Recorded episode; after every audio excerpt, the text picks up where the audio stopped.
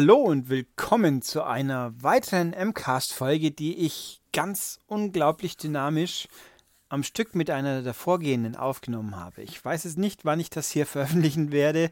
Das ist ungefähr das gleiche, was ich in dem vorher erzählten Podcast auch äh, aufgenommenen Podcast auch schon erzählt habe.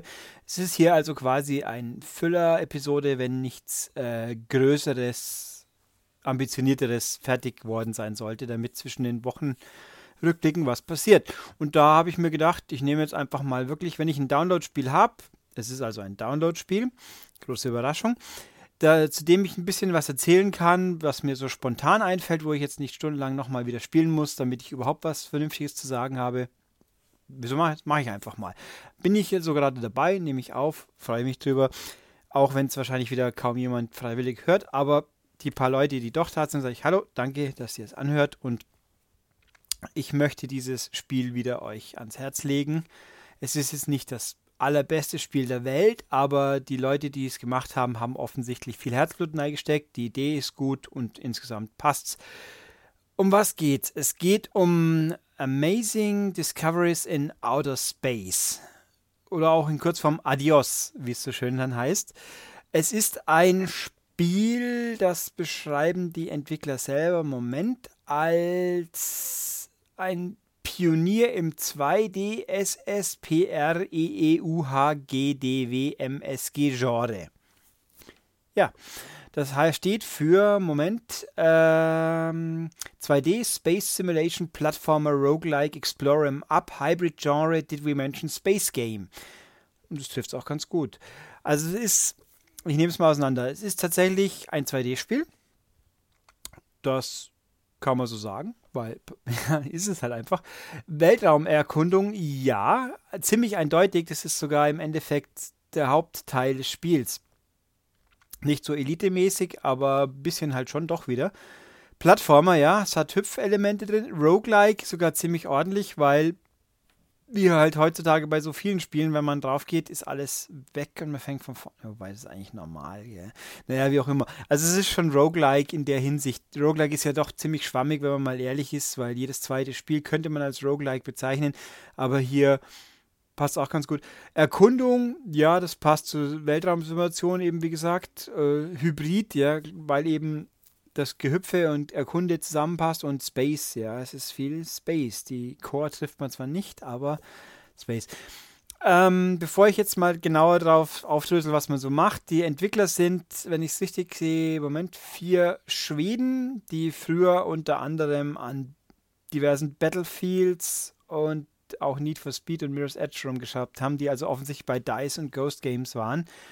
Äh, Oh, interessanterweise sind sie quer über Schweden verstreut, steht hier.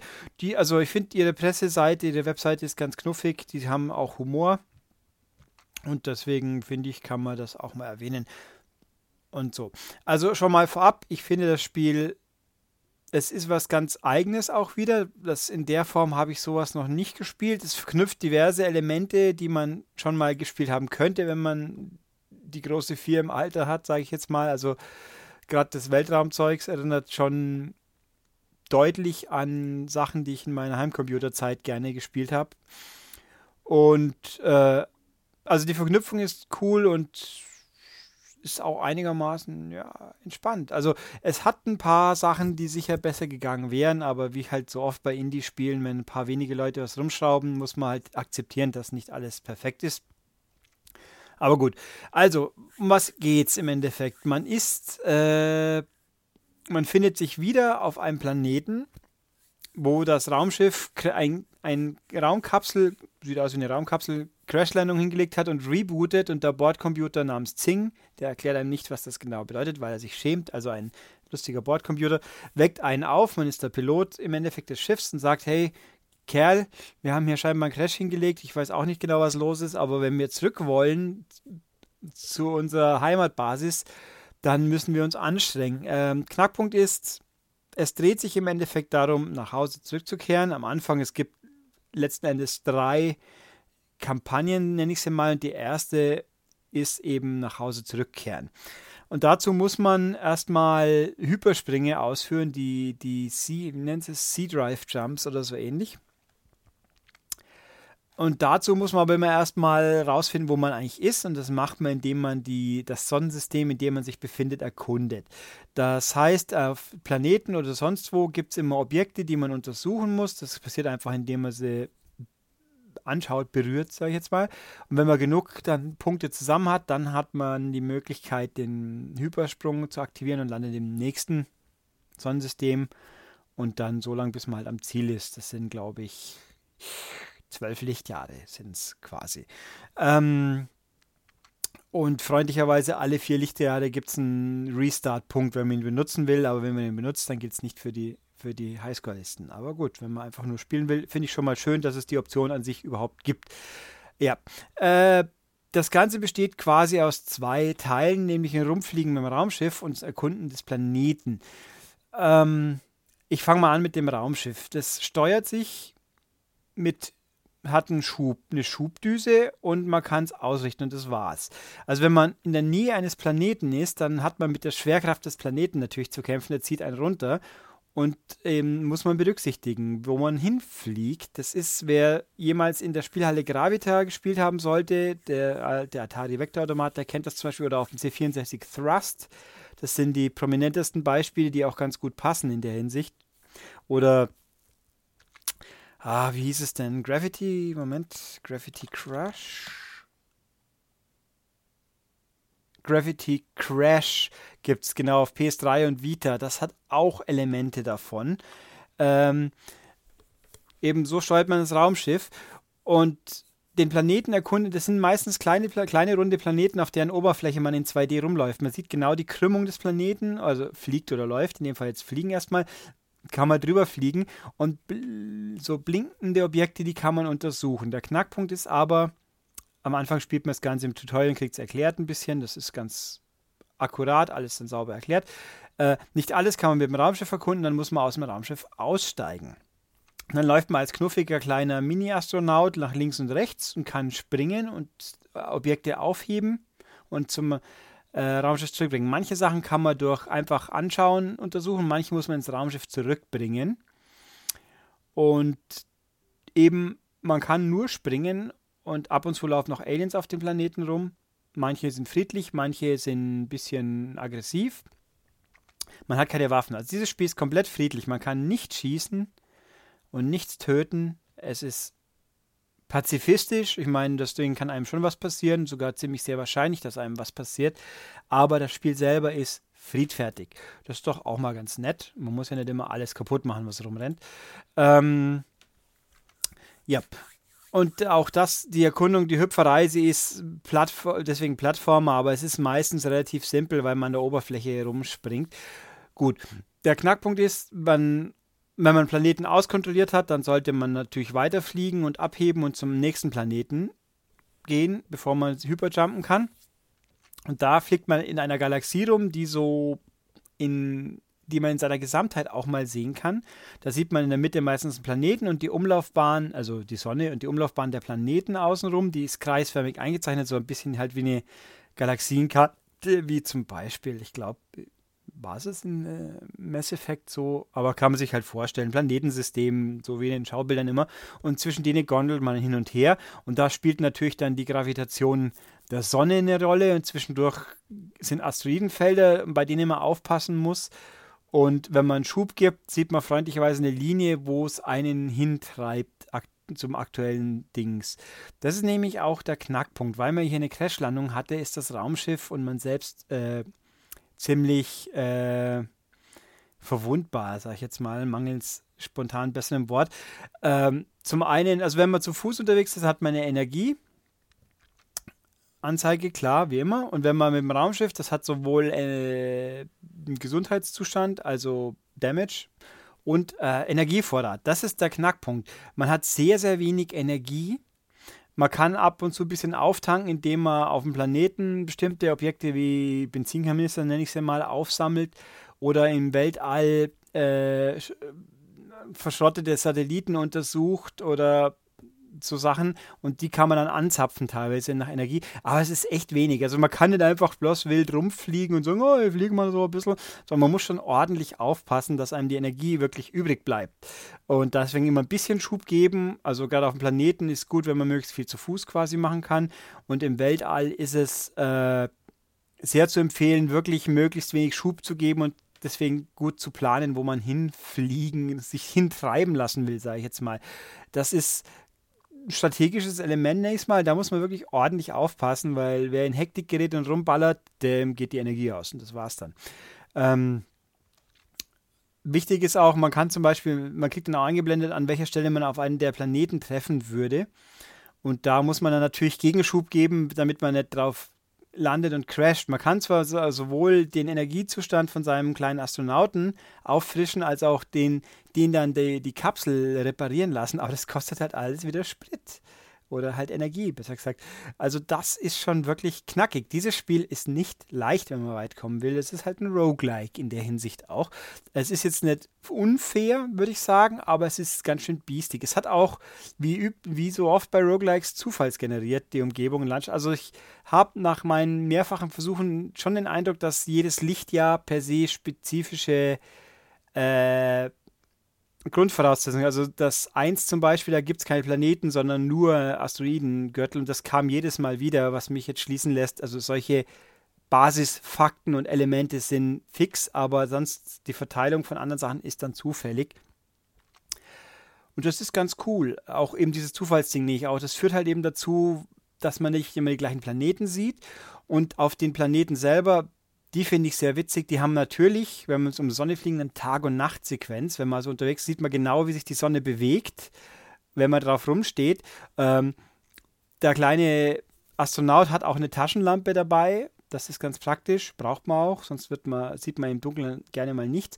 Und was man auch hat, Ausrüstungsgegenstände, er kann, hat einen Jetpack, einen kleinen, mit dem er kur kurze Schübe geben kann, auch auf dem Planeten, um auf höhere Plattformen zu kommen. Also gut, ein bisschen Plattformelement ist schon drin. Manchmal muss man aufhüpfen. Und äh, das Raumschiff hat einen Greifhaken mit, mit einziehbarem Seil, mit dem man zum Beispiel eben im All sich andockt an solchen Wracks und so, damit man die anzapfen kann und reparieren kann. Oder halt auf dem Planeten, damit man Geröllstücke wegheben kann, Steine, Felsen, damit man unten hinkommt, um da was anzuscannen oder so. Also es ist, es klingt relativ komplex, es ist hat auch viele Details in der Hinsicht, aber man kapiert es schnell und wenn man es spielt, ist es auch kein Problem, das zu begreifen. Es richtig gut umzusetzen, was man tun kann und muss, das ist die andere Baustelle. Also das Ding ist schon nicht einfach, auch wenn man eben nicht auf Planeten hängt, wo einem die Aliens pisacken. Aber was einem zum Beispiel passieren kann, ist, dass man auf einem Planeten ist, der nah an der Sonne ist und der halt äh, dann euch ungesund ist, wenn ihr ähm, im Tageslicht seid. Also auch sowohl Astronaut als auch äh, Kapsel haben eine Temperaturanzeige und wenn die zu hoch ist, dann zieht es natürlich die Energie runter. Und äh, das kann ganz schön biestig sein. Also ich hatte auch mal zum Beispiel das Erlebnis, da ist ein Planet, man muss auf den Planeten, also ich sage Einwurf kurz, diese Sachen, die man scannen muss, es gibt meistens mehr, als man faktisch braucht für einen Hyperjump, äh, Jump, aber halt Highscore. Deswegen muss man nicht immer alles, aber da musste ich auf diesen Planeten und was scannen, weil ich nicht genug hatte. Und der war so nah an der Sonne, dass er selbst in der Nachtphase äh, schon zu heiß war. Und das ist echt, das ist dann biestig, wenn einem so eine Situation neigrätscht und man, oh Gott, Himmel, ich habe nur noch wenig Energie, was mache ich jetzt? Und wenn man nicht, wenn man dann nicht rauskommt, um sich ins All, um sich abzukühlen, dann ist man quasi durch. Also man kann sich auch ganz schnell durch unüberlegtes oder ein bisschen unglückliches Handeln torpedieren. Auch das wieder Roguelike halt, ne? Also, aber die Planeten sind abwechslungsreich. Manchmal gibt es auch Giftbereiche, wo man nicht nahe sollte oder halt gefährliche Stellen ich finde das alles sehr knuffig und gut gemacht. Äh, es ist halt, man muss es wollen. Es ist kein Spiel für jedermann, kein Thema. Man muss erkunden wollen, man muss sich damit abfinden wollen. Auch im Weltall, es ist richtig, wenn man so rumtreibt, da kann halt auch ganz schnell was schiefgehen. Und äh, ein paar mechanische Elemente, die mir nicht ganz so zugesagt haben, die, wenn die noch ein bisschen mehr Feintuning hätten, wäre natürlich schöner gewesen, aber es ist halt, wie es ist. Zum Beispiel finde ich die Steuerung vom, vom Astronauten, die ist eigentlich ganz gut, die ist ein bisschen träge, die passt schon. Ach so, das hier auch Einwurf. Auf den Planeten sind verschiedene Schwerkraft. Äh, und wenn der Astronaut hat, dann findet man Hüte, die quasi als Schwerkraftverstärker dienen. Wenn man die nicht aufhat, dann springt man schon mal höher. Es kann einem passieren, wenn man zu unachtsam springt, dass man quasi aus der Anziehungskraft rausspringt und der äh, dann völlig losgelöst, ha, wie Major Tom so wegtreibt. Und dann muss man hoffentlich nur einsammeln, weil man das Raumschiff getrennt steuern kann. Zu dem Hinwechsel wegen Bordcomputer. Und wenn nicht, dann dumm gelaufen. Äh, ja, also was, wenn man so hoch springt, dass man, wenn man den Boden des Planeten nicht mehr sieht, weil man so hoch springt, dann ist die Orientierung halt sehr schwierig. Das ist ein bisschen doof. Aber gut, das sollte man natürlich vermeiden, tunlichst. Was mir nicht so gut gefällt, ist, das Raumschiff ist sehr, sehr ist ziemlich sensibel. Also man richtet es mit dem linken Stick aus und gibt dann Schub.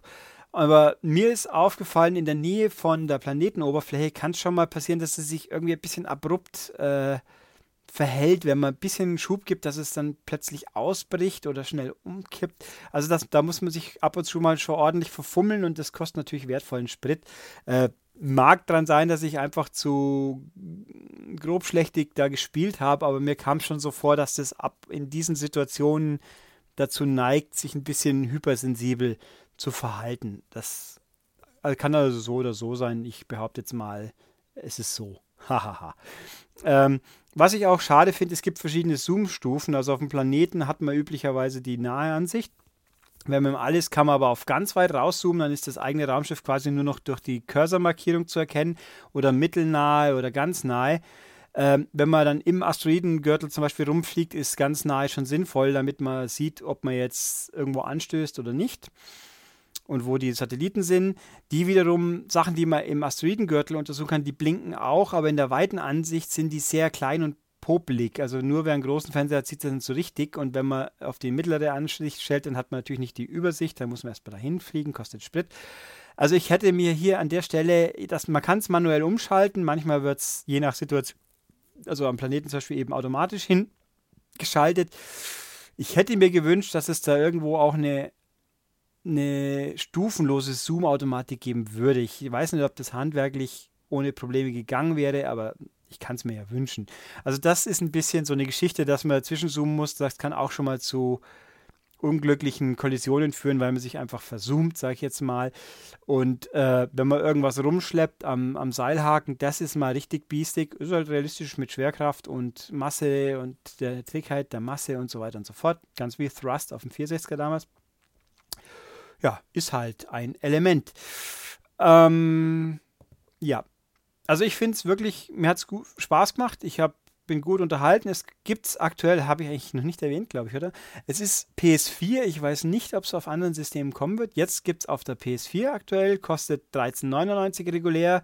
Im Februar gibt es 30% Rabatt für Goldkunden, also knapp 10 Euro. Und ich gehe davon aus, dass dieser Podcast irgendwann im Februar erschienen sein wird. Äh, wenn nicht, sorry, aber dann kostet es halt 14 Euro.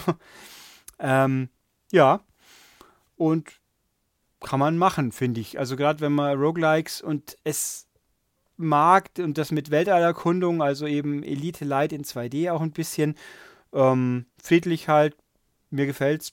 Das war, es ist eine schöne Einsteuerung zu den normalen Spielen. Äh, musikalisch ist es relativ sphärisch entspannte Musik, die ich jetzt auch, sie ist mir nicht im Ohr hängen geblieben, was meistens heißt, sie war auf jeden Fall nicht schlecht, aber auch nicht sensationell. Also gute ja, Begleitvertonung halt, nenne ich es mal.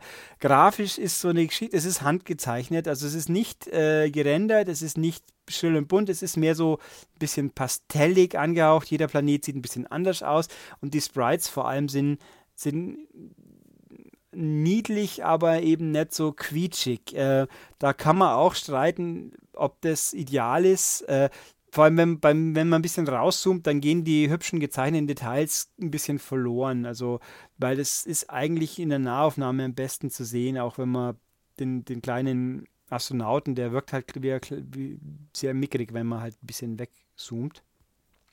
Hat so einen großen Rundhelm und dann zwei Paar Füße quasi. Also Arme sieht man gar nicht so richtig. Ähm, ich finde es hübsch, aber da wäre vielleicht ein einfacherer, abstrakterer Stil, wäre klarer gewesen, aber das ist Stilfrage. Man, man erkennt alles, was man erkennen muss, außer eben, wenn es rausgezoomt ist, aber das ist dann auch vom Stil unabhängig. Ähm, und ist auf jeden Fall halt auch nicht 0815. Das ist schon völlig okay. Ja, ja, habe ich eigentlich auch alles gesagt, denke ich, was jetzt wirklich wichtig ist. Mein, meine Empfehlung habe ich ausgesprochen. Kann ich eigentlich jetzt weitergehen zur Verabschiedung schon wieder langsam. Auch hier, wie, wie üblich, äh, ich, wer mir was sagen möchte zum Spiel, zum Podcast an sich, irgendwas mitteilen, äh, der kann das zum Beispiel auf der Webseite maniac.de unter in den Kommentaren unter dem Podcast. Da lese ich natürlich alles. Fragen, wie gesagt, äh, oder auch anderswo schon mal erwähnt, die werden üblicherweise dann in der Wochen, im Wochenrückblick behandelt, denke ich. Äh, E-Mails auch immer gerne an podcast.maniac.de. Ich lese alles. Ich antworte zwar wahrscheinlich nicht drauf, außer halt im, im Wochenrückblick, aber wie gesagt, ich lese schon immer alles. Keine Angst. Ich freue mich auch über jede Zuschrift, die was taugt.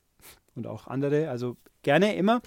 Auf YouTube, wer es da so schon sieht, hallo. Wer es nicht sieht, ich habe diese, unser Podcast gibt es als fantastische Standbildvideos.